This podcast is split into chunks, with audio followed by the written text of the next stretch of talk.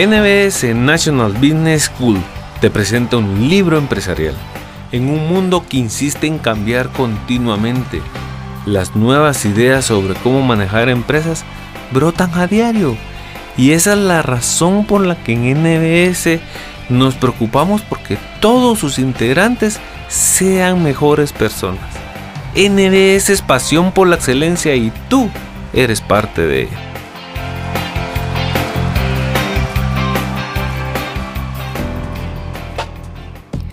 Con este libro, Kenneth Roman nos presenta la personalidad de uno de los mayores publicistas del siglo XX, David O'Hilby, que sentó las bases de la disciplina tal y como la conocemos.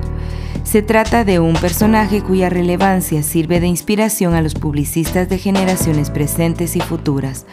Para entender quién fue David O'Hilby, es necesario saber cuáles fueron sus orígenes y su trayectoria hijo de una familia arruinada que no pudo completar sus estudios en Oxford. Trabajó como cocinero, vendedor ambulante, granjero y agente de servicio secreto británico durante la Segunda Guerra Mundial. Estas múltiples experiencias le sirvieron tras instalarse en Madison Avenue, cuna de la publicidad moderna, para crear algunas de las mejores campañas publicitarias de la historia y convertir marcas como Strips, Dove o Rolls Royce en referentes del mercado. Creativo, carismático, malhumorado y por encima de todo genial, O'Hilby fue un líder empresarial que inculcó en su agencia una cultura corporativa única y que transmitió a toda la industria publicitaria su buen gusto, calidad y profesionalidad. David O'Hilby, la biografía del inventor de la publicidad tal y como la conocemos, Kenneth Roman. Introducción. La empresa O'Hilby y Marrer se convirtió en una compañía global con sedes por todo el mundo y abogó siempre por el concepto de marca, los estudios de mercado y el marketing directo. Su máxima fue hacer anuncios que no solo entretuvieran, sino que sobre todo vendieran. Una excéntrica mezcla celta. El cuarto de cinco hijos, David Mackenzie O'Hilby, nació en 1911 en una localidad rural inglesa del condado de Surrey, a unos 50 kilómetros de Londres. Tenía orígenes irlando-escoceses. En él convergieron tres familias, los O'Hilby y Mackenzie de Escocia y los Fairfield de Irlanda. Era muy consciente de su origen, decía, yo soy celta, no anglosajón. Aunque poseía una inteligencia original, O'Hilby no iba bien en la escuela. Su educación formal empezó con notas muy bajas y concluyó de la misma manera. El sumum del terror de sus años de escuela empezó a los 8 años, en la infame St. Cyprian School de Sussex, en la costa del sur de Inglaterra. St. Cyprian era el típico internado inglés. O'Hilby vivía lejos de sus padres, era humillado públicamente como estudiante becario y se iba a dormir con el estómago vacío. Su estancia fue una experiencia miserable y solitaria que alimentó sus inseguridades de adolescente y que de adulto podría haber destruido su confianza en sí mismo. Afortunadamente a los 13 años, O'Hilby logró matricularse en Fleets, el más importante de los colegios exclusivos de Escocia. Era una escuela primordialmente clásica, con alentadores profesores de latín y griego. A O'Hilby le daría una base sólida en claridad de expresión oral y escrita. En 1968, cuando fue invitado a pronunciar la oración del Día del Fundador, O'Hilby resumió sus cinco años en Fleet. Yo no era ningún erudito, era un rebelde sin remedio, un inadaptado, en fin, un inútil. Los inútiles se dan ánimos. No existe correlación entre el éxito en la escuela y el éxito en la vida. O'Hilby dejó Fates en 1929 con 18 años y solicitó su admisión en Oxford, donde entró como estudiante becado. Una vez O'Hilby tuvo un muy buen comienzo, pero nunca se sintió a gusto con la atmósfera académica. Además, carecía de objetivos. En el segundo semestre se pasó de historia a medicina porque querría ser cirujano, pero tampoco prosperó. Después de dos años, O'Hilby salió de Oxford, hundido en una depresión, sin título y calificándose a sí mismo denegado para cualquier materia. Un comercial en ciernes. En 1931, cuando Gilby dejó Oxford, Gran Bretaña estaba sumida en una gran depresión. Millones de personas estaban en el paro y era casi imposible encontrar trabajo. Él estaba listo para un cambio, aunque hubiese escogido el peor de los momentos. Sentía que tenía que huir y no quería saber nada de la educación superior. Decidió que quería vivir entre artesanos, gente que empleaba sus manos y así consiguió un empleo como cocinero en París. Muchos de los que triunfan en el mundo de la publicidad carecen de títulos universitarios. En lugar de obtener las credenciales convencionales, aprenden de una o más experiencias eclécticas de su vida. Este patrón lo seguía la formación de Ogilvy. Se inició con una experiencia crucial en una cocina francesa, donde obtuvo y le enseñaron principios de gran valor y cualidades de liderazgo. El restaurante del Hotel Majestic era considerado el mejor de la ciudad en aquel momento. Monsieur Pitard, su chef en jefe, era un tirano espeluznante. A los ojos de Ogilvy y este se escandalizó cuando Pitard despidió a un chef por no conseguir que los broches subieran rectos. Sin embargo, Gilby concluyó que semejantes principios extravagantes hacían que los otros chefs sintieran que trabajaban para la mejor cocina del mundo, que se sintieran orgullosos de ellos y que cada detalle de su trabajo era importante. Un año después, Ogilvy era tan bueno en la cocina que el chef en jefe no quería que se marchara, pero veía escaso potencial en las largas jornadas de trabajo en el restaurante. Fue entonces cuando acudió a su hermano Francis para que le buscara un empleo en la agencia de la publicidad en la que éste trabajaba, y Crowther. El primer puesto de Ogilvy fue el de representante comercial de la empresa, que vendía las estufas Aga Cooker, un exclusivo y caro aparato que podía encontrarse en las mejores cocinas de Inglaterra y del continente. Ogilvy era eficiente vendiendo cocinas, hasta tal punto que la empresa le pidió que redactara una guía ilustrativa para sus colegas comerciales. Publicada en 1935, la teoría y práctica en la venta del Aga Cooker se convirtió en la Biblia de las ventas de la empresa. Lo más importante fue que gracias a su trabajo como vendedor de la Aga, Ogilvy se convirtió en un vendedor consolidado. La venta puerta a puerta le enseñó cómo dirigirse a las personas sin hablarles en tono condescendiente. Más tarde se haría popular por su admonición. El consumidor no es imbécil, se trata de su mujer. No le engañe ni le falte a su inteligencia. La experiencia con la haga le enseñó lo importante que era no aburrir a la gente, sino mantener la atención del cliente potencial con anécdotas y bromas, así como con información sobre el producto y sus beneficios. NBS es pasión por la excelencia y tú eres parte de ella. El granjero y el espía en 1938, Ogilvy consiguió unos resultados lo suficientemente buenos como para merecer un ascenso a director de cuentas y conseguir que lo enviaran a Estados Unidos a estudiar las técnicas de publicidad americanas. Allí confirmaría sus intuiciones básicas, que la publicidad hay que juzgarla basándose en la capacidad para vender y no para entretener, que la publicidad debería erigirse en el estudio de lo que quieren los consumidores, que en su forma impresa debería atacar con un encabezamiento que ofreciera un beneficio al consumidor y que a menudo debería basar su confianza en un texto largo repleto de datos. Cuanto más digas, más vendes, solía comentar. En 1942, con Estados Unidos ya implicado en la guerra, Ogilvy empezó a trabajar a tiempo completo para la inteligencia militar británica, inicialmente en Nueva York. Uno de los primeros trabajos que le asignaron fue realizar una serie de sondeos para analizar la opinión pública estadounidense respecto a Gran Bretaña. El informe de Ogilvy mostró cómo los sondeos podían evaluar el verdadero poder de los movimientos políticos en diferentes países y al mismo tiempo orientar a la política británica. El equipo del general Eisenhower acabó por tomarlo en consideración para el desarrollo de sondeos en Europa. Una vez acabada la guerra, Ogilvy no sabía por dónde tirar. Sin embargo, ya antes de la guerra, había descubierto un sitio en América que sería su hogar y lugar de trabajo durante los próximos años.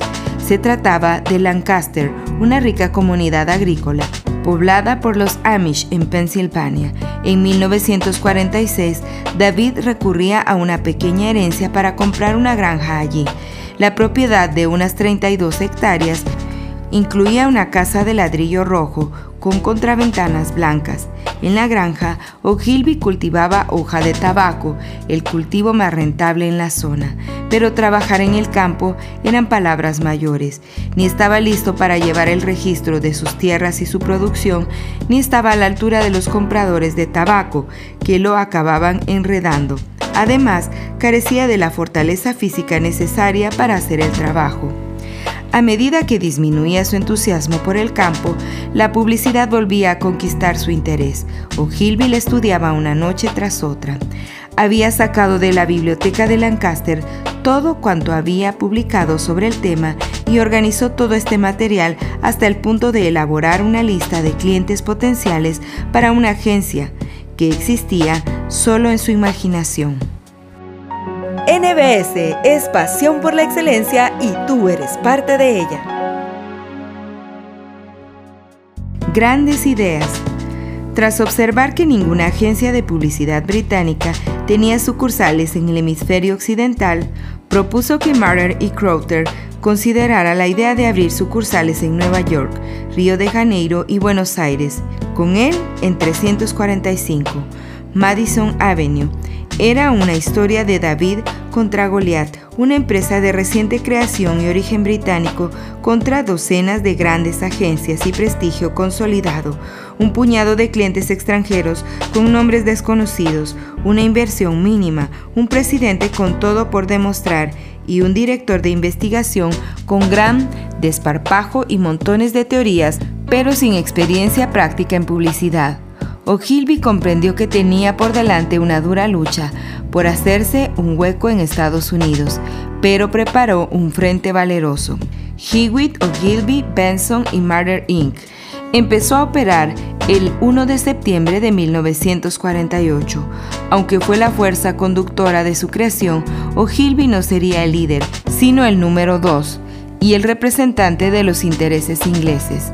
A insistencia de sus socios británicos, el cargo de presidente de la agencia se le ofrecía a un americano, Anderson F. Hewitt, el típico hombre de publicidad sociable de su época, que conocía a todo el mundo, conocía el negocio y tenía conexiones en la alta sociedad. Los cuatro clientes iniciales que los socios británicos enviaron a la otra orilla del Atlántico suponían apenas unos 35.500 dólares de ingresos para la agencia. Su supervivencia estaba en peligro. Whitwood China, British South African Airways jamás serían bienes de consumo en masa. Guinness y Bovril eran palabras que se escuchaban en todos los hogares del Reino Unido, pero en Estados Unidos eran desconocidas y su potencial impredecible. O'Gilby tenía claro lo importante que era en estas circunstancias tener ideas creativas. Por eso proclamó, a menos que su anuncio se base en una gran idea, pasará sin pena ni gloria. En sus comienzos, los materiales de promoción de la agencia decían que el punto neurálgico de la operación era la búsqueda de un buen eslogan. Una de esas grandes ideas se le ocurrió a O'Gilby para Guinness, se trataba de atraer el interés hacia la marca a través de los fascinantes alimentos con los que se acompaña a la cerveza.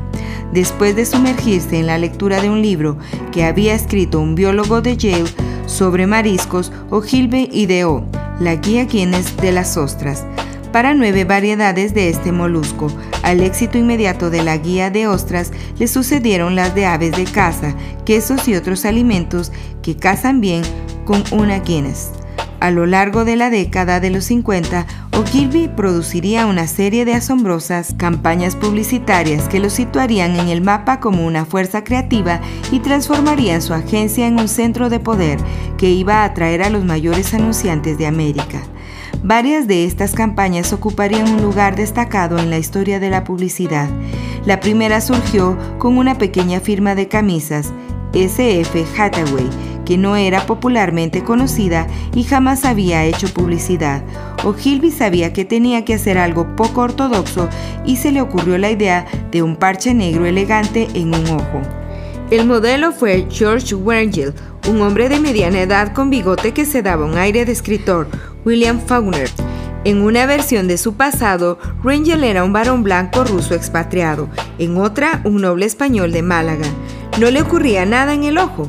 El parche estaba allí para darle al anuncio aquello que Ogilvy llamaba el atractivo de la historia, al llevar al lector a preguntarse cómo el arrogante aristócrata había perdido el ojo. Era la primera vez que un anuncio de camisas ponía tanto énfasis en el hombre que llevaba la camisa como en la propia camisa. La primera inserción en The New Yorker costó solamente 3.176 dólares. En una semana se vendieron todas las camisas Hathaway que había en stock. El anuncio produjo tal revuelo que fue reimpreso junto a artículos de Life, Time y Fortune y llegó a ser imitado en todo el mundo. El parche en el ojo hizo a Hathaway famosa al instante. Después de Hathaway, los socios de Londres de Ogilvy le ofrecieron Strips, por entonces un elitista refresco británico. La campaña se materializó en una serie de anuncios que mostraban al propio presidente de la compañía, Edward Whitehead, poseedor de una barba deslumbrante color caoba que a Ogilvy le parecía un motivo fotográfico intrínsecamente perfecto. Aunque al principio reticente, el presidente acabó por aceptar el papel. El primer anuncio mostraba a Whitehead bajando de un avión británico en Nueva York con bombín, paraguas plegado y un portafolios que al parecer contenía los secretos del elixir Schweppes para crear una impresión de distinción mayor que la de un diplomático. Las pintas de Whitehead con una barba cautivaron la imaginación del público americano y la campaña fue un exitazo. Whitehead hacía parar el tráfico en Park Avenue. Los taxistas se volvían hacia él y le preguntaban, ¿es usted el tipo de Strips? La gente que pasaba a su lado en la calle lo señalaba, es Mr. Strips. Las ventas dieron un salto del 600% en los primeros seis meses. Hoteles y bares empezaron a vender strips. Era, según escribió el Financial Times, una de las campañas de mayor éxito sobre un producto británico jamás desplegadas en el tiempo y en el espacio, y esto en el país de la publicidad. La falta de paciencia de Ogilvy a la hora de intentar convencer a los redactores y directores gráficos de lo que quería le llevó progresivamente a mostrarles a estos cómo hacerlo, a escribir la publicidad y encargarse de la presentación. Fotos grandes y llamativas, nunca ilustraciones, normalmente titulares de una línea debajo de la foto que servía de gancho, más tres bloques de texto legible siguiendo un tipo de letra sencillo y clásico. Ogilvy subía a los titulares los nombres de los productos que normalmente quedaban relegados a los logotipos del final de los anuncios. La publicidad desprendía calidad en todo, en los productos publicitados, el tono de la escritura, la sencillez de la maquetación y el lugar en el que aparecían. El siguiente cliente importante fue Liver Brothers, cuyo producto Dove merece una mención especial. Cuando Gilby se encontró con Dove, el cliente le dijo que se trataba de algo único. No era un jabón, sino un detergente. Se trataba de la primera pastilla cosmética neutra sin ácidos ni alcalinos. Sin embargo, el problema era que la promesa del neutro dejaba indiferentes a los consumidores. Ogilvy quiso ver la fórmula química del producto y cuando se la mostraron, el componente que le llamó la atención fue el ácido asterático el ingrediente estrella de la crema hidratante, y de esta forma nació la mayor idea que jamás tuvo Gilby para vender. Dove's One Quarter Cleansing Cream.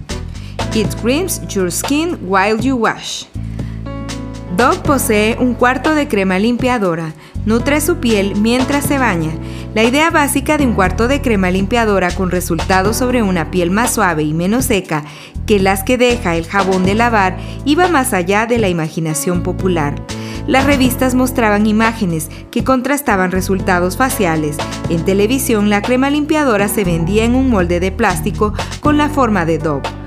Con el paso de los años, la campaña ayudó a crecer Adobe hasta convertirse en la marca de jabón número uno en el mundo. En 1953, la agencia tenía 18 cuentas y estaba clasificada en el puesto 58 de las agencias de publicidad estadounidenses. Entre las nuevas cuentas se encontraba Titley Tea y Bollos y Galletas Pepper Rush Farm, ambos servidos por el té de media tarde en la oficina de Ogilvy. Los anuncios de Titley se desarrollaban en torno al auténtico degustador de té de Titley, Albert Dims, si el mismo presidente de Schweppes podría crear autenticidad, ¿acaso no podría hacer lo mismo el degustador de Titley? La campaña para Pepperidge Farm surgió de una idea que decía Ogilvy. Se le había ocurrido en sueños un comerciante entregando productos de bollería en un carro tirado por caballos, un recuerdo de sus días pasados con los Amish. La aceptación en 1960 de la cuenta Rolls-Royce resultó una decisión astuta. Ogilvy la contemplaba como una oportunidad de hacer publicidad de prestigio y además bruñir la reputación de la agencia. Ogilvy pasó tres semanas hablando con ingenieros y leyendo todo sobre el coche. Escribió más de 100 titulares y admitió con franqueza que la elección final no fue invención suya, sino que la extrajo de un artículo aparecido 20 años antes. A 100 km por hora, el ruido más fuerte en este Rolls Royce es el del reloj eléctrico. Su extenso y meticuloso texto estaba repleto de información. La carrocería tiene cinco capas de pintura base con un pulido manual entre capa y capa, previas a la aplicación de las nueve capas de acabado final. El texto también describía el otro modelo de la marca Bentley. Salvo por los radiadores, son coches con motores idénticos. Quienes se sientan tímidos ante la conducción de un Rolls Royce ya pueden comprar un Bentley. El anuncio salió solo en dos periódicos y dos revistas, pero despertó más alabanzas que todo lo que la agencia había producido anteriormente. Al mismo tiempo, Gilby afinaba su filosofía de la publicidad, destacar el contenido sobre la técnica. Lo que dices es más importante que cómo lo dices. Recordar la imagen de la marca, ofrecer al lector alguna recompensa por su tiempo y atención incluir el nombre de la marca en el titular, abstenerse de los titulares ciegos y mudos que requieren la lectura del texto entero para comprenderlos, utilizar las palabras que venden. Saber que lo que se muestra en televisión es más importante que lo que se dice, al menos que la campaña se erija en torno a una gran idea, pasará a un segundo plano. NBS es pasión por la excelencia y tú eres parte de ella. La Iglesia de la Verdad. En 1960, Ogilvy, Benson y Martyr era la 28 agencia más grande de Estados Unidos y lograba 30 millones de dólares en facturación, que contrastaban con los 3 millones de dólares en 1950. La estrella personal de Ogilvy continuaba creciendo. En 1962 aparecía en la portada de la revista Time el artículo de la revista destacaba su elegancia en la creación de anuncios, que con su anhelo a la vez culto y entretenido, abren monederos convirtiéndose en el mago más solicitado actualmente en la industria de la publicidad. El nuevo cliente que iba a marcar la diferencia más inmediata y exuberante fue Shell en 1960, lo que permitió a la agencia casi doblar su tamaño. A Shell le gustaba el trabajo de Ogilvy con Rolls-Royce y le desagradaban los anuncios de dibujos animados que hacía la agencia que tenían contratada hasta entonces y en los que se mostraba cómo los coches se acercaban furtivamente a sus surtidores para dar a entender que los coches querían Shell. Conseguido el negocio, Gilby se movió en la dirección contraria, al recomendar publicidad seria que tratara a Shell como una compañía cuya distinción viene dada por sus científicos. Así convenció a la compañía para que abandonara las preciadas concesiones de franquicias televisivas que tenían en todos los noticiarios importantes y destinara la totalidad de su presupuesto a los periódicos anuncios a toda plana, con textos largos nutridos de información sobre la gasolina. El titular era el siguiente. Shell revela los nueve ingredientes de la Shell Super actual y muestra cómo estos proporcionan a su coche el mejor rendimiento. Jamás un vendedor de petróleo había hecho públicos los ingredientes de la gasolina y lo que cada uno de ellos ofrece al motorista. Los anuncios en periódicos dieron paso a demostraciones hiperbólicas en televisión y culminaron en coches que usaban Shell Super con plataformato. La campaña giraba en torno a un ascenso de las cuotas de Shell en la venta de gasolina en Estados Unidos que la situaban como líder del sector. Con Shell a bordo, Ogilvy continuó su cacería. Jane Clark, la esposa de CEO de American Express, Howard Clark, hizo que en 1962 su marido se interesara por Ogilvy. En consecuencia, la agencia salió adelante con dos de las campañas más famosas de la historia de la publicidad la de No salgas de casa sin ella, y otra en la que aparecía gente con nombres conocidos, pero rostros irreconocibles preguntando, ¿me conocen? El actor Carl Malden era tan imponente en los anuncios de Travelers Cheques que algunos telespectadores se preguntaban si era el presidente de American Express. Clark no tardó en atribuir el incremento de las ventas casi en su totalidad a la publicidad. La oferta pública de O'Gilbert y Murder International Inc. tuvo lugar en 1966 con la presentación de sus acciones en las bolsas de Londres y Nueva York, la primera para una agencia de publicidad. O'Gilby era presidente y director, así como el principal accionista. El siguiente paso fue la compra de otra sociedad matriz inglesa, SH Benson, que aunque perdía dinero, poseía un edificio muy valioso en Londres. Benson también poseía varias agencias descuidadas en países del sudeste asiático. El hecho de que la empresa se hubiera creado a partir de una fusión originó una mentalidad internacional que le ayudaría enormemente con los clientes multinacionales. En Ogilvy sentía que no podían mandar los unos sobre los otros, tenían que trabajar juntos. Los supervisores de gestión internacional velaron por los intereses de una lista cada vez mayor de clientes multinacionales. Ninguna otra agencia prestaba sus servicios a vendedores tan globales. Ogilvy no recurría a la expresión cultura corporativa hasta años después, pero ya entonces alimentaba el concepto. Un empleado que había trabajado en unas cuantas agencias apreció la diferencia. La gente que conocí en otras agencias tenía un trabajo, nosotros teníamos una misión y eso marcaba la diferencia. La agencia estaba forjándose tanto una personalidad como una reputación en la excelencia del trabajo creativo. El prefacio de Ogilvy a un folleto de contratación dejaba bien claros los elevados estándares y la actitud humana hacia los empleados que él esperaba de los suyos. Buscamos caballeros con ideas en la cabeza y fuego en las entrañas. Si usted entra a formar parte de Ogilvy y Murder, será nuestro deber enseñarle todo cuanto sabemos de publicidad. Le pagaremos bien y haremos cuanto esté en nuestras manos para que usted alcance el éxito. Si usted promete, le otorgaremos responsabilidades rápidamente. La vida en nuestra agencia puede ser muy apasionante, jamás se aburrirá, es duro, pero es divertido. El intento de Ogilvy por profesionalizar la práctica de la publicidad empezaba con la investigación y el conocimiento que ésta relevaba. A menudo plasmaba sus descubrimientos en forma de florituras dogmáticas como esta. Buscamos el conocimiento con el afán del cerdo que busca trufas. La investigación era parte integral de su filosofía creativa. Observa antes de dar el salto. Esa era la frase en la que englobaba dos ideas, investigar con exhaustividad y después atreverse a dar el salto creativo. Ogilvy valoraba la investigación como un secreto más que le ayudó a levantar su agencia. La forma en que Ogilvy manifestaba sus principios hacía pensar a algunos católicos de la agencia en el catecismo.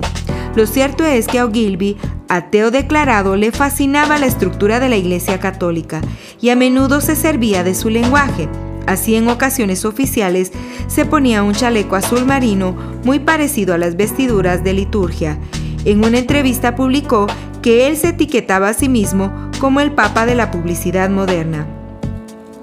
Enemigo declarado del crecimiento que no respondiera al servicio de los clientes, se empeñaba en conservar y refinar la agencia.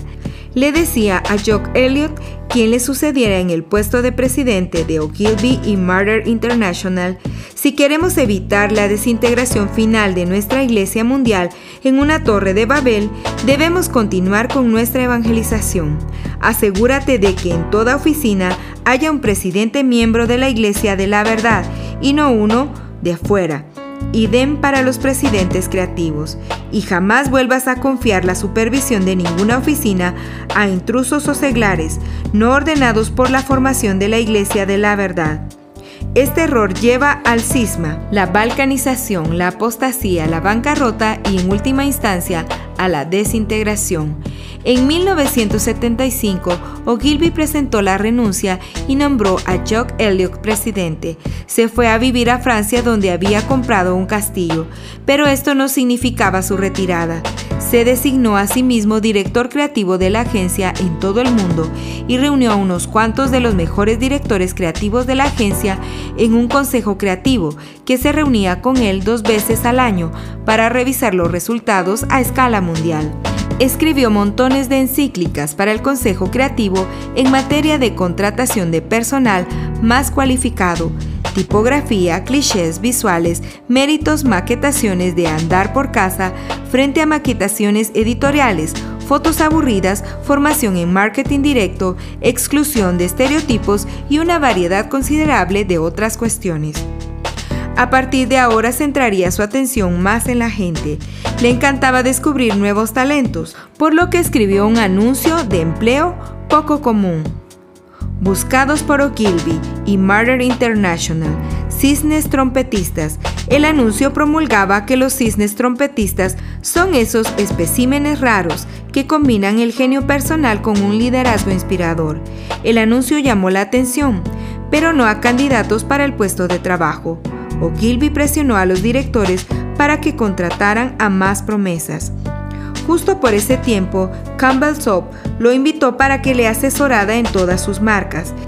Él dijo a la empresa que no gastaban lo suficiente en publicidad, que sus productos necesitaban mejorar y que la famosa etiqueta blanca y roja de la sopa que Andy Warhol convirtió en ícono, carecía de atractivo al apetito. Comentó que le parecía una lata de aceite.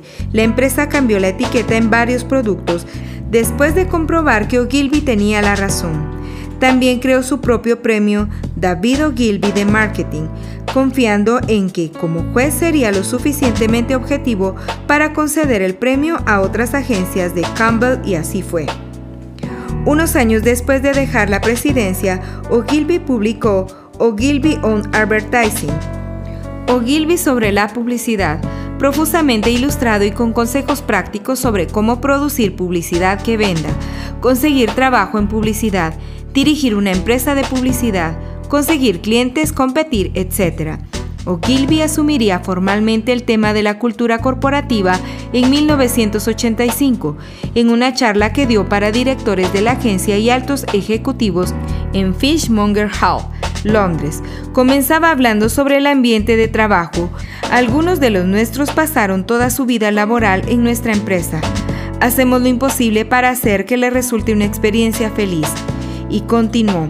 Tratamos a los nuestros como seres humanos les ayudamos cuando tienen problemas, con sus trabajos, con sus enfermedades, con el alcohol y así sucesivamente.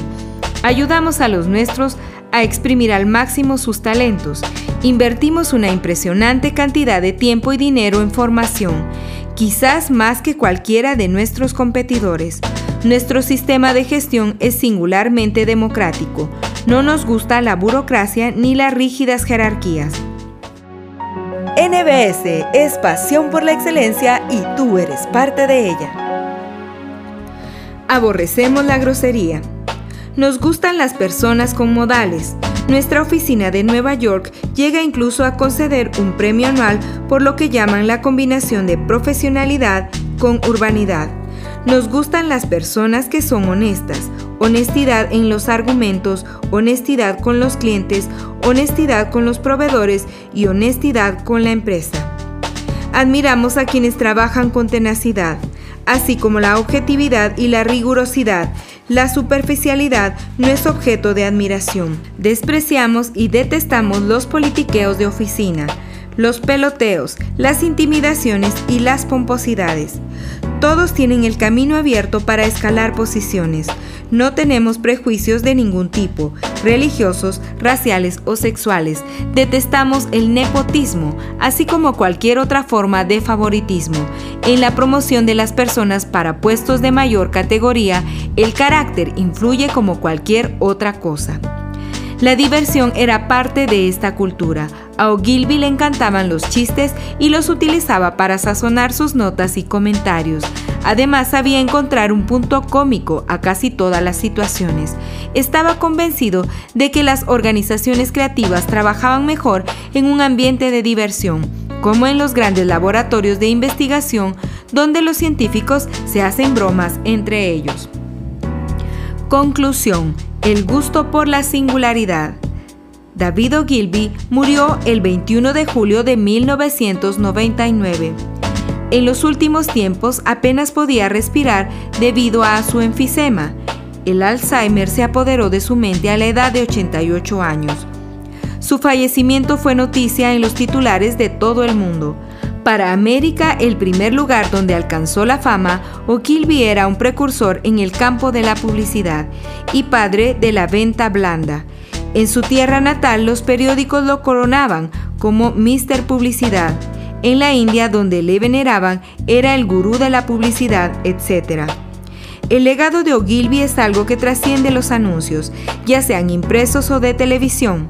Tal vez su contribución más duradera fuera el concepto de la imagen de marca, algo que actualmente es imprescindible en debates de marketing y que cruza las fronteras de la publicidad hasta alcanzar la política. Todo anuncio debe contribuir a la complejidad del símbolo representado en la imagen de la marca, decía. Ogilvy profesionalizó el mundo de la publicidad. En su agencia exigía la construcción de un corpus de conocimiento, llevó al sector hacia el cobro por tarifas como los médicos o los abogados en razón del trabajo realizado en lugar de las comisiones sujetas al desembolso del cliente. Su acogida del marketing directo y la capacidad natural de este para medir resultados fue una característica adelantada a su tiempo. Convirtió la doctrina de o vendemos o qué en la corriente dominante de la publicidad y por ello fue elegido para figurar entre las grandes personalidades del marketing directo.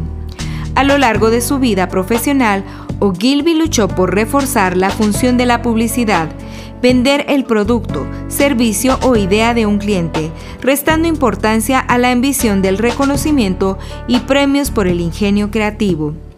Ogilvy sentó las bases de una marca global. Su original propuesta para Dove, un cuarto de crema hidratante para mantener la piel con un aspecto joven, adquirió tal solidez que se extendió también a otras categorías del cuidado personal que van más allá del jabón y hacen que Dove sea la marca número uno en el mundo en productos de cuidado personal. Ogilvy y Murder es el más claro de sus legados. Pese a su reputación de genio, lo que lo definía eran sus rasgos de líder. Articuló e inculcó principios en dirección empresarial que se pueden aplicar a cualquier otra clase de negocios y sacrificó su carrera por la construcción de una gran agencia internacional institucionalizando sus valores con un calado tan profundo que a diferencia de muchas empresas creadas por fundadores carismáticos, la suya prosperó después de que se retirara, sobrevivió a una absorción hostil y aún hoy en día goza de gran respeto. La publicidad con mayúsculas era para Ogilvy la que gozaba de un gusto por la singularidad, algo suficientemente diferente como para engancharse a la mente del lector o del telespectador. De la misma manera que el cardo se engancha a nuestros pantalones, puede tratarse de un mecanismo visual en un anuncio impreso, como el parche en el ojo que transmite el ambiente aristocrático y la atracción por la historia del hombre de Hathaway, o una palabra como tímido que caracteriza a los compradores de Bentley, un coche menos vistoso que el Rolls Royce, su marca hermana o una imagen evocadora de un anuncio de televisión como el hombre que reparte el pan de Pepperidge Farm en un carro tirado por caballos. NBS, National Business School, te da las gracias por tomarte el tiempo para escuchar este libro. Te invitamos a que apliques de buena manera cada uno de los conocimientos transmitidos, los cuales estamos seguros que transformarán tu visión empresarial y administrativa.